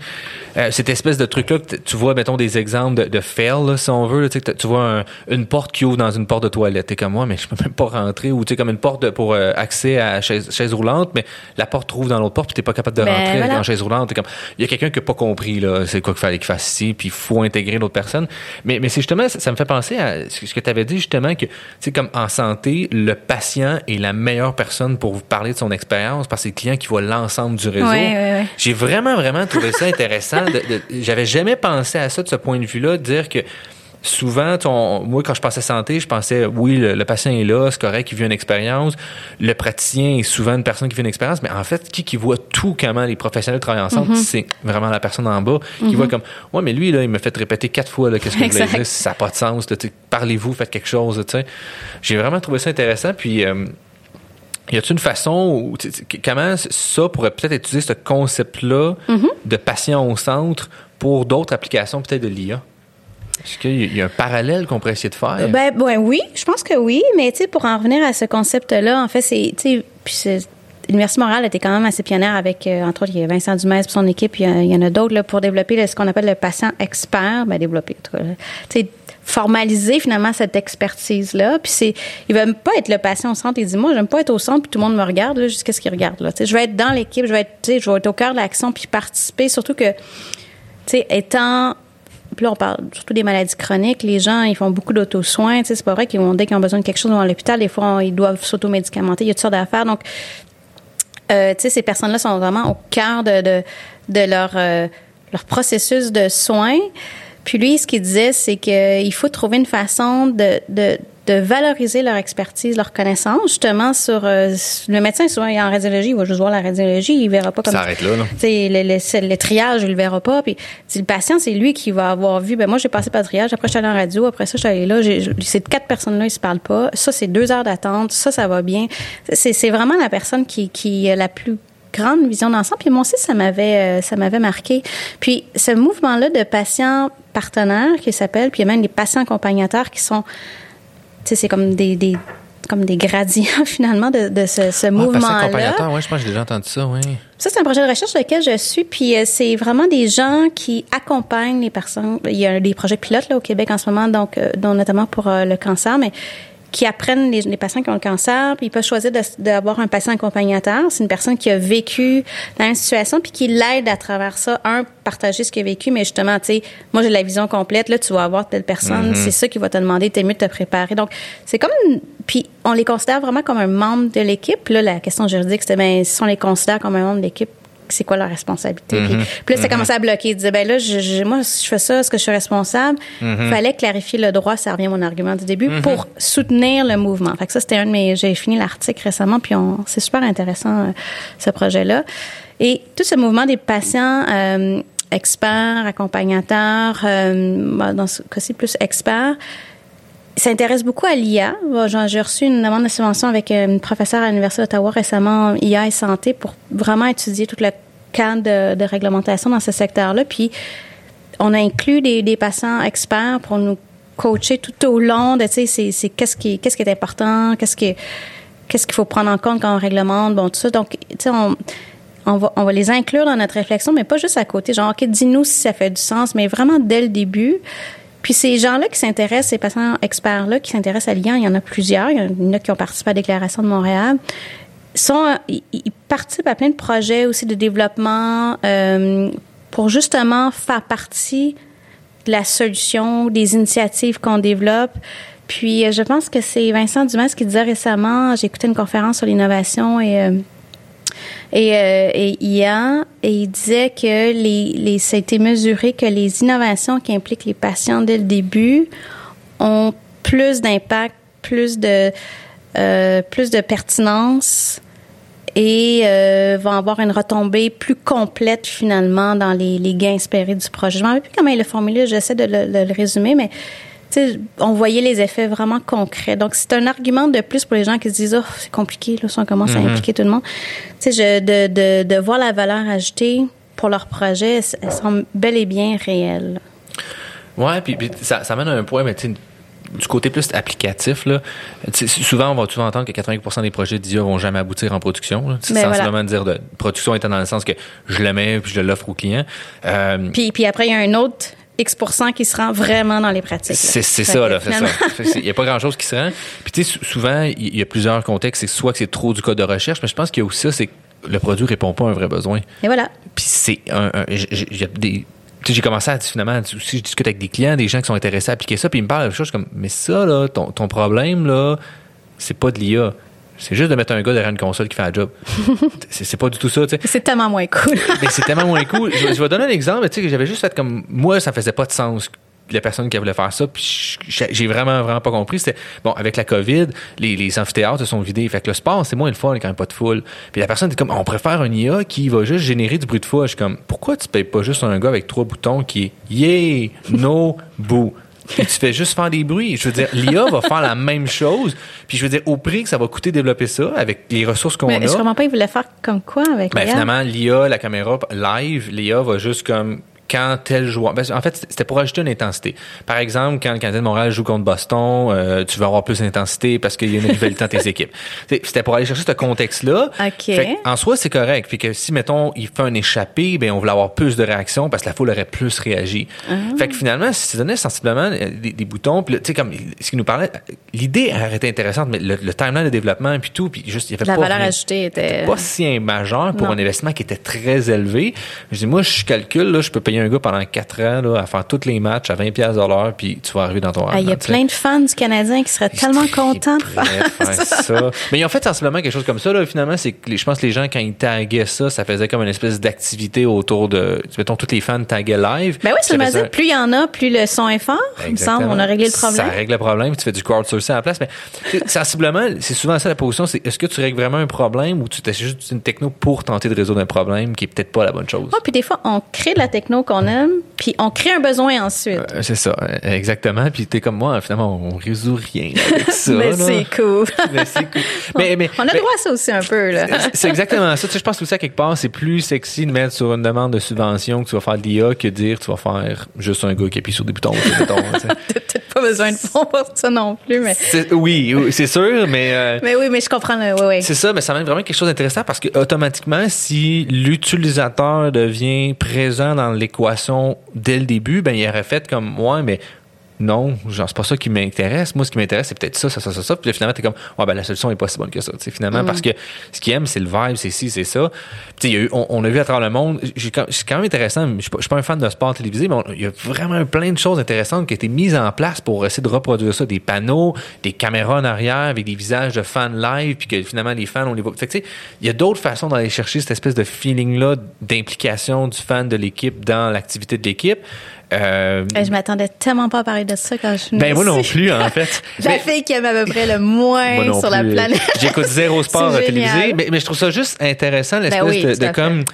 euh, puis je pense que celle que j'avais, moi le point où je- que je trouve le plus le plus intéressant de voir comme vraiment le sport, je trouve ça fascinant, comme voir les athlètes tout ça, c'est que là on a vraiment accès à qu'est-ce qui se passe vraiment sur un terrain de jeu, tu sais, que ce soit une glace, ou un- parce que il y a plus de foule autour, il y a plus de bruit, t'entends quand les joueurs se parlent, t'entends comme une espèce d'interaction Mm. qui se passe, puis tu peux voir comme ben tu sais en fait c'est juste une game là tu sais c'est comment ça joue je, je trouve ça fascinant de voir vraiment comme la performance athlétique en Sans le show. sans le show moi je trouve que c'est ça que ça a amené d'intéressant là, là on, on change vraiment de sujet là mais J'adore. J'écoute même pas. En fait, j'écoute juste des, des highlights habituellement. Puis je trouve ça vraiment fascinant de voir comme la performance humaine dans des contextes, puis tout ça, puis comme l'adaptivité humaine. Puis on est vraiment dans un beau. On a enlevé le bruit, là. C'est sûr a qu'on a enlevé le bruit. Tout enlevé le bruit autour. Puis là, tu vois comme finalement comment on est Il est capable. pas si bon, finalement, lui. Ben, c'est ça, ou comme lui, c'est vraiment un athlète de show, puis tout ça. Fait que, en tout cas, euh, moi, personnellement, il y a comme une coupe de sport que j'écoutais plus.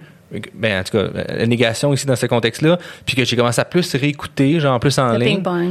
Genre, le curling, les choses comme ça. Mm-hmm. Puis que j'ai fait comme, OK, là, je vois vraiment la performance athlétique sans avoir l'effet de foule. Puis je trouve c'est ça que je trouvais fascinant. Bon, sur ce, euh, après avoir discuté de sport un peu, là. euh, Ah, ça, c'est tellement drôle. Ouais, mais euh, c'est ça. Je- euh, tout ça pour dire, je pense que moi, tout ce qui est arrivé dans l'année, c'est juste une- Bon, il y a des choses vraiment, vraiment, vraiment tristes qui sont arrivées pour plein, plein de gens, les décès, etc. Mais ça a créé quand même des opportunités pour d'autres personnes, je pense. Puis c'est.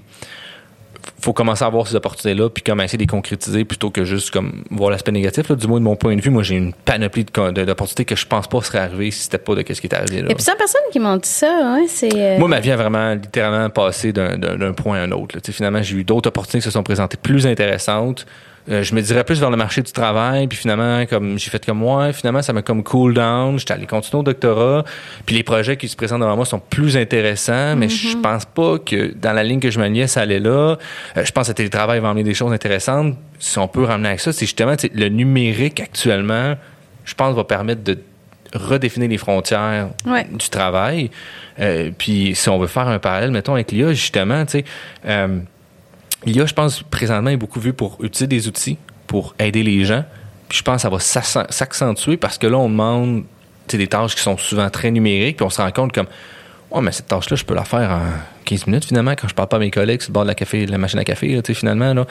Fait que j'ai- hâte de voir comment tout cette espèce de contexte-là aussi, là, puis le, le gouvernement met, où il a ouvert les verres sur la- l'aspect numérique, l'IA, j'ai hâte de voir qu'est-ce qui va découler de ça, si on va vraiment réussir à créer quelque chose de concret ou si on va juste faire. Bah, ben, tu sais, quand même, le, le dentifrice est sorti du tube. Là. On pourra jamais Oui. le remettre au complet dedans. là. C'est sûr qu'on, euh, Définitivement pas. c'est sûr qu'il va y avoir des changements. Là. C'est juste qu'est-ce qu'on garde, qu'est-ce qu'on garde pas, puis comment. Qu'est-ce qui a vraiment euh, créé de la valeur, là? Oui, exactement. Puis, Tu sais, même l'horaire de te pointer au bureau de 9 à 5. Tu sais, maintenant, c'est peut-être plus seulement important. Là. C'est plus, tu as des jobs, tu une job à faire, tu as des objectifs à rencontrer, puis là, fallait quand tu veux, finalement. Donc, euh, faut, faut réfléchir à ça, euh, c'est clair. Mais moi, j'avoue que, franchement, j'ai quand même hâte que ça finisse. Là.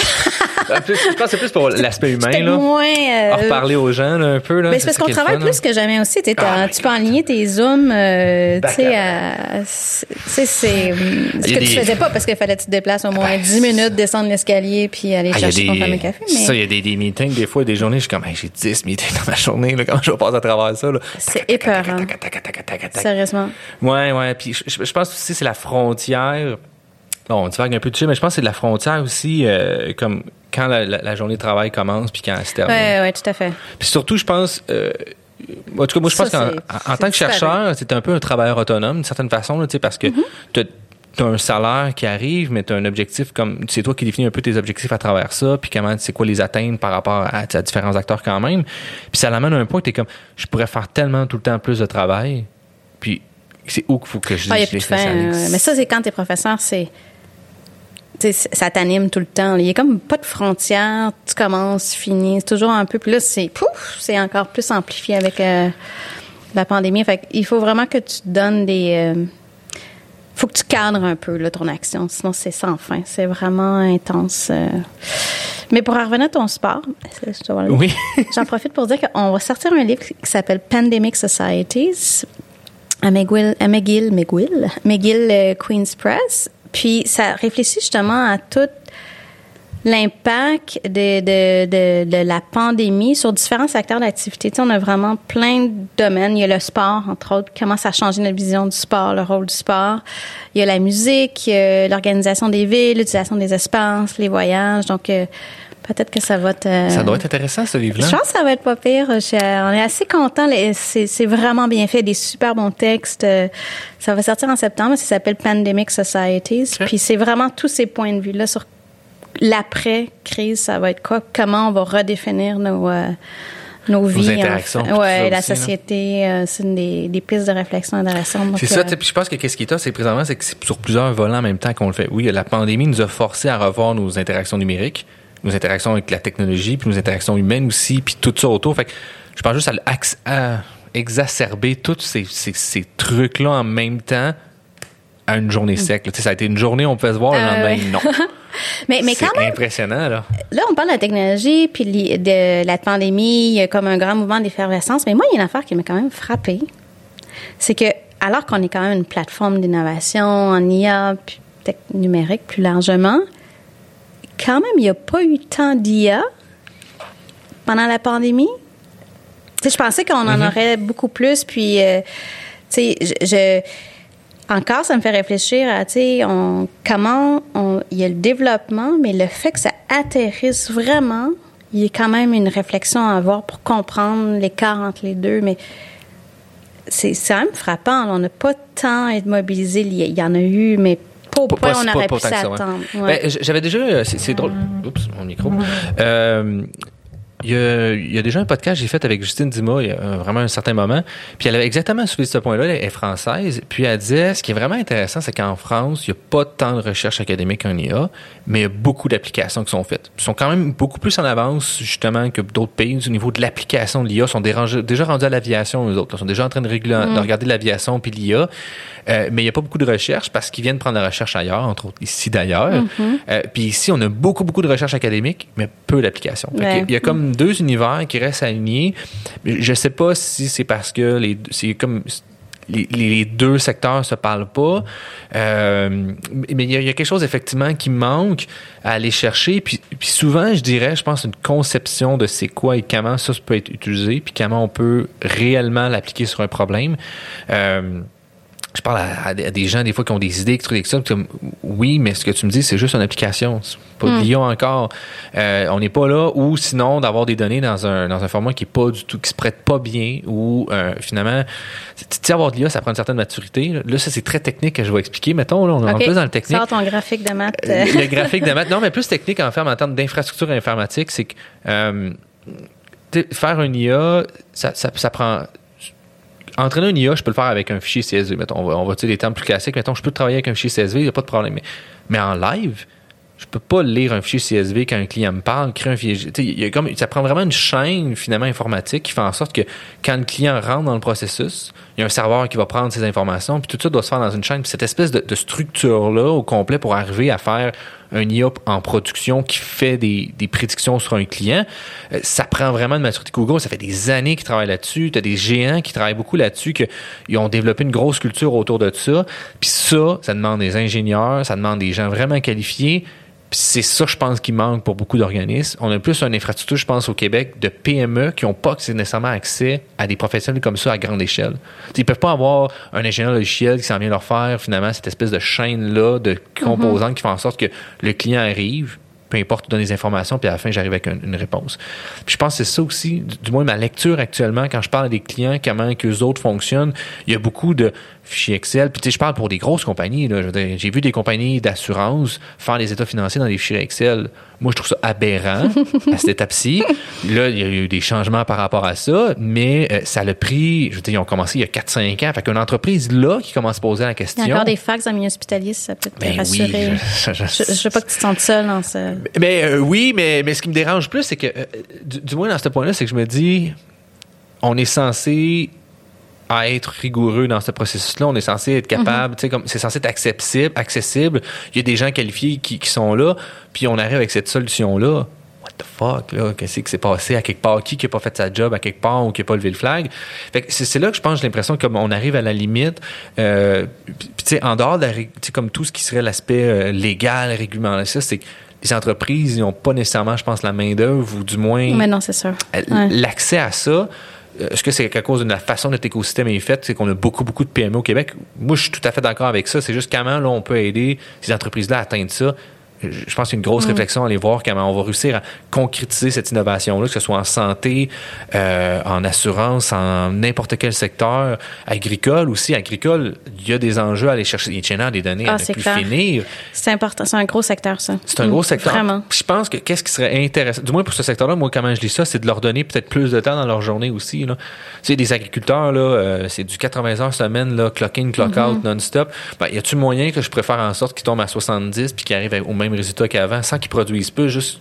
Mm -hmm. je, pense que c'est tout ça aussi les enjeux, mais il y a encore, je pense, un gros enjeu de possession de la donnée, euh, préparation d'entreprise, maturité informatique. Euh, oui, oui, c'est vrai. Beaucoup. Puis, ben, qui amène un autre point aussi, justement, tu sais, comme entre autres avec les données, comme comment tout ça, on va réussir à faire en sorte que nos données est-ce qu'on les centralise? Qui, qui possède ça? Ah là, ouais. là, il y a des discussions, bon, ils veulent vendre Ah ouais. données la RAMQ. Il y a comme des gros enjeux, je pense, par rapport à ça. Euh, puis qu'il faut qu'on qu commence à réfléchir sérieusement à mettre de l'avant. Puis... Ben, ouais, faut qu'on arrête de. Ben, faut, faut qu'on continue de réfléchir, mais il faut qu'on passe à l'action. Ben, euh, il va falloir qu'on qu Ça fait commence. 20 ans qu'on réfléchit là-dessus. Ouais, bon. c'est ça. Là. il y a des grosses questions à, à savoir au niveau de ça parce que. C'est ça. Mais, mais il y en a, je pense, qui sont définitivement prêtes ou c'est peut-être pas, sont peut-être pas vocales par rapport à le fait qu'ils le font, qu'ils l'utilisent. Mais euh, ouais, moi aussi, je me serais peut-être attendu qu'il y en ait plus, ou du moins qu'on arrive à des choses plus intéressantes qui sortent Moi, de je, ça. C'est quand même une, une, une, frustration de beaucoup de chercheurs, c'est la difficulté d'avoir accès à ces données-là pour faire de la recherche sérieuse avec des comités d'éthique. Bon, je pense qu'il faut qu'on, puis les gens sont en général, même s'ils donnent là, leurs données sur leur téléphone de plein de façons, puis ils s'en rendent même pas compte, ou ils s'en rendent compte, puis euh, c'est, c'est pas vraiment important. Mais en général, quand même, les gens sont plus enclins à donner leur, à transmettre leurs données lorsqu'il y a un but. Euh, ça, ça aide euh, le bien public, euh, le, le à améliorer le système de santé ou d'autres choses. Moi, je pense qu'on a, euh, moi, j'ai une vision là-dessus quand même que c'est un bien collectif, puis il faut vraiment, avec toutes les mesures, là, pour minimiser les risques et tout, puis vraiment encourager ça, avoir une gouvernance solide, mais je pense qu'il faut vraiment sortir de c'est à moi, j'ai pas à le partager. Quand ça peut vraiment contribuer à au bien commun, notamment pour la santé, contrôlé par euh, des, des encadré par une solide réglementation euh, avec euh, de, de, une transparence sur comment on va les utiliser, pas transparence sur les données comme telles, mais comment ils vont être utilisés, ouais. Pour moi, ça, je pense qu'il faut qu'on sorte vraiment de, de ça. Ouais, puis ça, ça m'amène à une autre réflexion que j'avais justement par rapport à ça, parce que je pense que du moins moi, comment je lis, un des problèmes du consentement quand tu donnes des données à l'entreprise, c'est que euh, un, tu le lis souvent pas. Puis même si tu le lis, c'est pas toujours clair qu'est-ce qu'ils vont faire avec. Il n'y a pas de transparence sur le contrat qu'on est en train de faire Mais ben non, c'est sûr.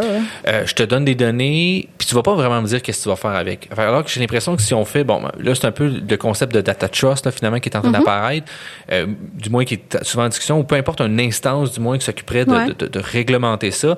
Ben, il y a une espèce de, franchise par rapport à, l'utilisateur. Ça serait déjà mieux que ce qu'on a. Ouais, tout à fait. Ça serait vraiment intéressant de dire, je te donne mes données, mais voici ce que je vais faire. Par fin d'année, je te donne un rapport sur ce que j'ai fait avec.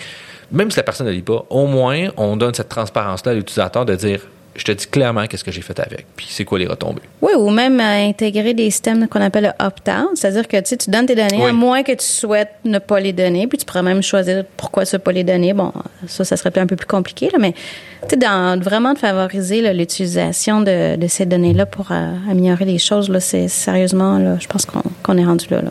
Ouais, je pense qu'on ferait vraiment un gros progrès. Euh, je, là, je sais plus, on est rendu. Ça fait-tu un bout, Nico? On est rendu où? Ouais, rendu 7h12. Oui, il euh, faudrait pas mal wrap oh up. Hein, parce que, oh on a un petit bout ben, écoute, je vais poser ma dernière petite question. je sais que tu as dit tantôt que tu aimais les podcasts euh, avant qu'on enregistre. les podcasts. As-tu un podcast à nous, à nous proposer, à nous euh, recommander ou des podcasts? Ben moi, je, suis quand même assez, euh, comment on dit ça, j'écoute religieusement The Daily, là, le podcast de, du New York Times. Là. moi, je suis accro à ça, mais il y en a plein d'autres absolument fascinants. Là. Plus des nouvelles, habituellement, que tu vas chercher en podcast? Oui, mais j'aime d'autres choses. Bah, tu sais, mon podcast, euh, tu sais, ça, c'est vraiment fait en podcast. Et des fois, il y a une émission qui est juste utilisée en, tu l'écoutes en différé. Ouais, ouais, c'est ça. C'est pas, c'est pas la vraie affaire, mais euh, il y a tout ce qui vient du New York Times, j'avoue que je trouve c'est tellement bien fait. Là. Il y en a un euh, qui présente les livres, et puis là, après ça, tu as tous les auteurs qui te parlent de, leur cheminement, de l'histoire d'où c'est parti. C'est fascinant. Puis tu en avais un autre sur euh, tous les enjeux de société avec des débats. J'oublie le nom malheureusement là, mais je les ai tous sur mon téléphone. Je pourrais aller les chercher. Ça, moi, je, ça c'est bon, c'est du bonbon. Mais malheureusement, avec la pandémie, j'en écoute quasiment plus. De moins de temps? Mais parce que là, avant, j'allais porter les enfants en voiture à ah. l'école, puis c'était mon moment de. Mais maintenant, euh, je, je, ben, pendant longtemps, on n'a pas allé amener les enfants à l'école. Puis là, c'est seulement le soir, puis j'ai tellement de choses à régler à cause de la pandémie. Ouais, c'est ça qui est plus difficile. Ouais, ben, je m'ennuie beaucoup de cette. Euh, moi aussi, c'est ça, il faut, faut me retrouver des routines, là.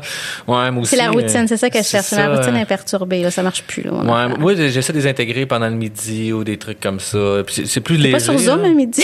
ben oui, aussi, là, mais quand je suis pas sur Zoom, là, en descend, il y a un petit podcast, là. Et voilà, tu fais les deux en même temps, comme tout le monde. Exactement, là. Tu as un petit peu de pause, là. Euh, mais en tout cas, mais c'est ça que je, fais un aparté avant de finir, mais j'ai remarqué que ça m'arrive souvent. J'écoute, moi, j'écoute beaucoup Mike, quoi, tu écoutes, les podcasts un peu plus comme humoristiques, les trucs comme ça, juste pour.